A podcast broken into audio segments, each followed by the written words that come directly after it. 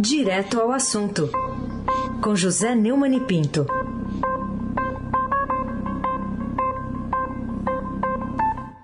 Oi, Neumani, bom dia. Bom dia, Raíssen Abac, Almirante Nelson e o seu transatlântico no sonho. Lá esgotado, Moacir Biasi, Clã Bonfim, Manuel Alice Isadora. Bom dia, melhor ouvinte, que é ouvinte da Rádio Eldorado, 107,3 FM. Abac, o tríplice coroado, o craque. Vamos lá, manchete do dia no Estadão, neste 7 de setembro. Bolsonaro acena aos aliados e limita a retirada de conteúdo das redes sociais. A gente detalhou essa notícia mais cedo, mas que consequências você vê para esse desafio, mais um, ao Poder Judiciário vindo do presidente da República? É, o presidente assinou ontem uma medida provisória para endurecer as regras para a remoção de conteúdos nas redes sociais do país, alterando o marco civil da internet, ah, criado em, mil, em 2014 para evitar remoção arbitrária e motivada de perfis e de conteúdo de rede, segundo informou a Secretaria de Comunicação da SECOM, né? a SECOM no Planalto. Né? A publicação ocorre na véspera dos atos aí prometidos de enfrentamento. Né? E foi publicada numa edição extra do Diário Oficial da União eh, de ontem. Como toda medida provisória, ela passa a valer imediatamente quando publicada, mas precisa ser aprovada pelo Congresso em 120 dias, se não for, deixa de vigorar. A, argumentação uh, da SECOM é que a remoção arbitrária e imotivada de contas, perfis e conteúdos por provedores de redes sociais, além de prejudicar o debate público de ideias e exercício da cidadania, resulta num quadro de violação em massa de direitos e garantias fundamentais como a liberdade de expressão. A MP é, obviamente, inconstitucional, anticonstitucional, né? e vai servir de permanente conflito entre os fiéis adoradores de Bolsonaro, beneficiados, e a vigilância da Constituição exercida é, pela cúpula da Justiça. É mais um braço de ferro que teremos aí no dia, a partir do dia 8, amanhã. Né? É, por enquanto estamos ainda no dia 7, vamos ver o que, é que vai acontecer. Agora, essa medida é inconstitucional e será derrubada sem nenhuma dúvida. Aí sem abaque, o craque Aliás, aproveitando além da notícia, o Estadão traz também palavras, a palavra de analistas que dizem que o presidente faz um, um lance de risco com, com essa história, né, Neumann? O que, que você diz, o que, que você resume aí dessa análise? É, o feriado de 7 de setembro tornou-se da mais alta aposta política de Jair Bolsonaro desde que assumiu o Planalto. No momento de isolamento, ele acerrou as tensões institucionais, convocando manifestações de apoio ao seu governo e ataques a ministro do Supremo Tribunal Federal, na opinião majoritária de analistas e políticos que o Estadão ouviu que estão na edição de hoje. Os organizadores preveem atos em centenas de cidades do país. Bolsonaro disse que vai participar dos eventos em São Paulo e em Brasília, onde ele deve discursar. No sentido oposto, grupos de esquerda também programam atos em quase 200 municípios contra o governo, o que motivou autoridades de segurança pública criarem esquemas inéditos de policiamento para evitar embates entre os manifestantes, especialmente na questão do transporte público. Né? Ontem, apoiadores do presidente já começaram a se dirigir para a esplanada dos ministérios, levando cartazes com pedido de fechamento do Supremo e do Congresso. E o Bolsonaro sobrevoou de helicóptero o local. Né? O movimento ocorre num momento de uma inflação próxima de dois dígitos, crise hídrica, risco de racionamento energético, avanço de investigações contra filhos do presidente na Justiça Federal e no Estado do Rio, e o Brasil perto de uma marca de 600 mil mortos pela Covid-19. É claramente também uma tentativa de tapar o sol com a peneira. É, segundo o, o cientista político Carlos Melo, publicado no Estadão, numa dinâmica de apostas, o presidente tem poucas opções no campo da institucionalidade, a não ser que tenha ases nas mangas, o que não conseguimos enxergar. Sua estratégia é ameaçar virar a mesa. A sociedade parece disposta a pagar para ver, segundo Carlos Mello.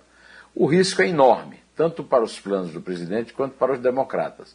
E, e, do que ocorrer hoje é que vai depender a paz e a concórdia num país que está abalado pelo luto da, da pandemia, pela inflação de volta de forma impressionante, principalmente para os mais pobres, de alto desemprego, de miséria, de problemas sobre os quais o Bolsonaro e os bolsonaristas preferem fazer vista grossa. E aí é que está a desgraça do Brasil de hoje. Aí se abaque o craque. Bom, Neumann, além da, da, ainda sobre esses, essas manifestações de hoje, Estadão traz fotos hoje da invasão na esplanada, também de tapumes instalados por segurança lá na Avenida Paulista.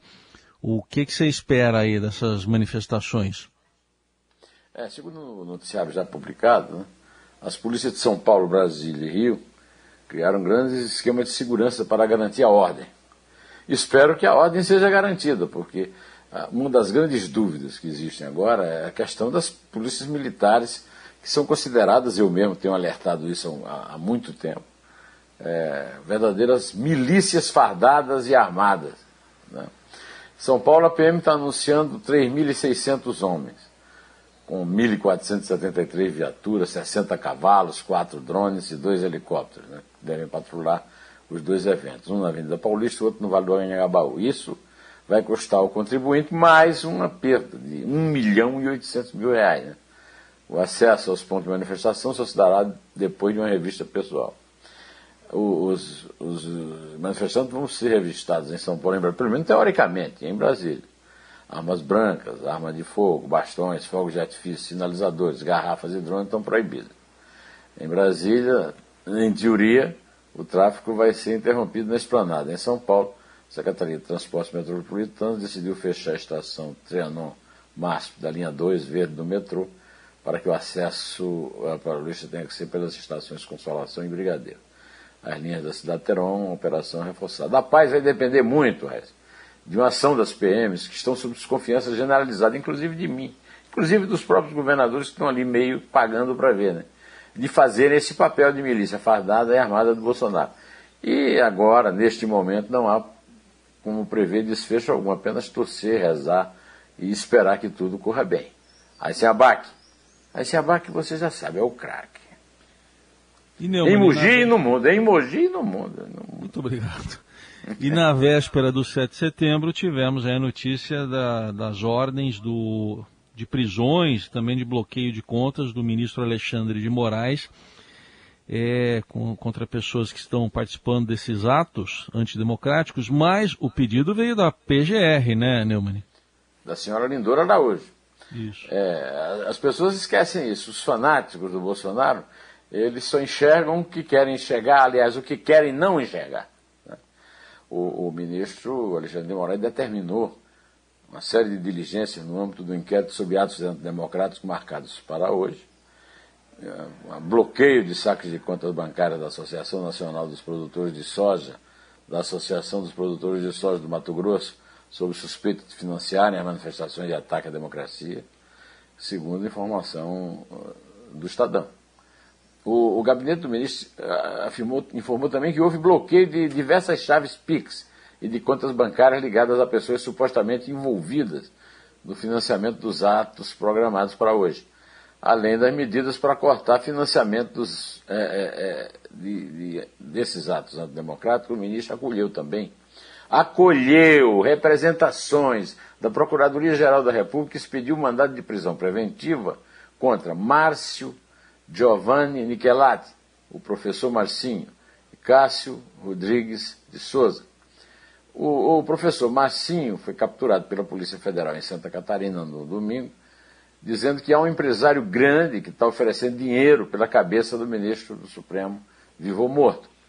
O outro, né, o, o Souza, foi preso ontem como responsável por ameaças diretas a Alexandre de Moraes, tendo postado no Twitter mensagem que se diz policial militar e afirma que ele e os agentes vão matar o ministro do Supremo e sua família. Então, isso aí não tem nada a ver com liberdade de expressão, com essa conversa furada da Secretaria de Comunicação. Isso é ameaça de morte.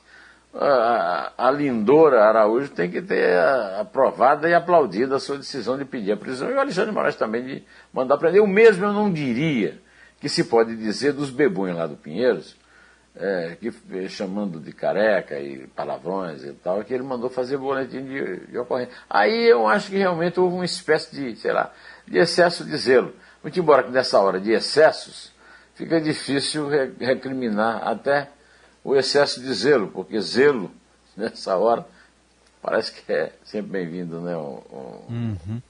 Abac, o craque.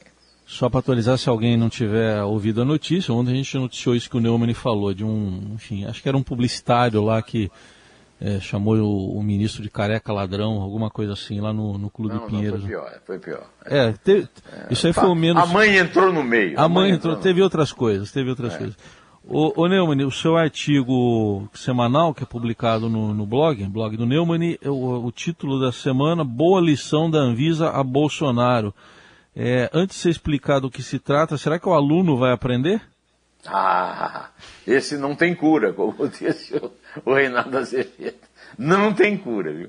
É, o, a linha fina do artigo está é, registrado que a agência agiu corretamente, a Anvisa, né? deu uma boa lição, né? agiu corretamente ao suspender o jogo Brasil-Argentina, punindo malandragem em nome de falso espírito esportivo. E o presidente deveria parar de dar mau exemplo e obedecer à lei sanitária.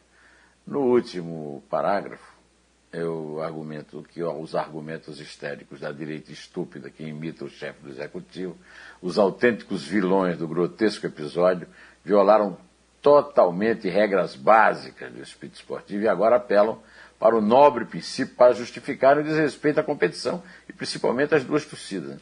A presença de Lionel Messi, travestido de repórter fotográfico, depois de ter avalizado a ilegalidade da equipe, né, da qual é capitão, e o ícone grotesco de um negócio nem sempre limpo, sob qualquer aspecto, como tem sido o futebol de FIFA, Comebol e CBF. A nota do Ministério da Saúde apoiando a atitude da Visa é um bom sinal, um sinal de que existe uma luz no fim do túnel da malandragem, da ilegalidade futebolística.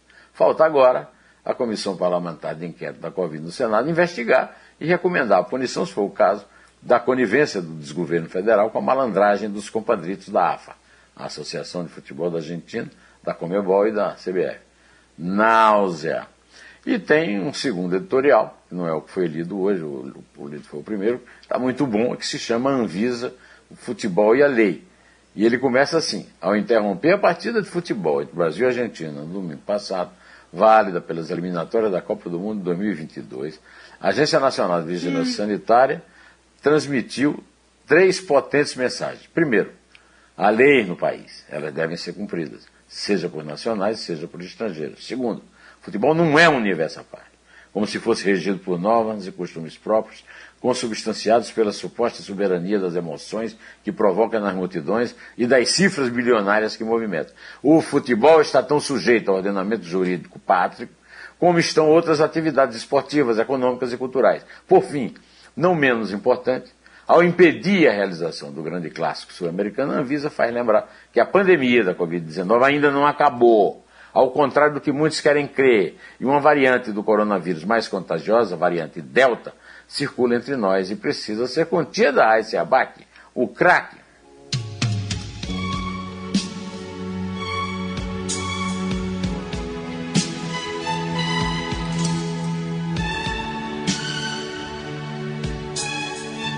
Bom, Neumann, para o seu último tema de. Para que eu vou chorar! Eu, eu vou chorar! É, o Nelson nos traz aqui. Olha, ele juntou aqui o Belmondo com Ennio Morricone.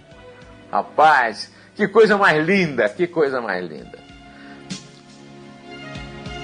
Dá vontade de ouvir tudo, né? Mas tudo, enfim. Que coisa mais linda. Antes de eu chorar, eu vou aqui ler um trecho aqui do Luiz Carlos Merten a respeito do Jean Paul Belmondo. Acho ídolo da minha juventude, da minha idade adulta, filho de artista, escreveu Merten. O escultor Paul, Paul Belmondo.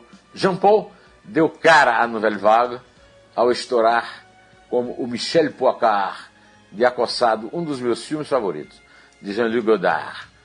O ano 1959, a nova onda, movimento de renovação do cinema francês na segunda metade dos anos 1950, já tivera seu batismo de fogo em com a premiação de Os Incompreendidos, Le Quatre Cents Coups, né? de François Truffaut naquele ano. Michel, no Champs-Élysées, atrás de Patrícia, Janseberg, ver a foto da Patrícia me emocionou muito, da Janseberg, que morreu muito jovem, muito linda, está ao lado do Belmondo no filme, no Estadão hoje. A garota norte-americana que vende os exemplares do The New York Herald Tribune. Tem também uma cena no acossado, no então charmosíssimo aeroporto de Santos Dumont, no Rio. Nascia um dos casais emblemáticos do cinema moderno. Embora ele ali tenha estourado Bebel, já tinha uma carreira no teatro e no próprio cinema, onde apareceram em nove filmes. Acossado foi o décimo.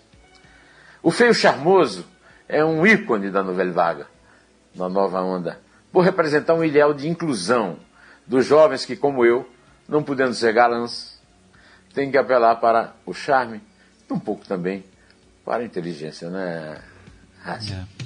É, né, Nelson? Obrigado, Nelson.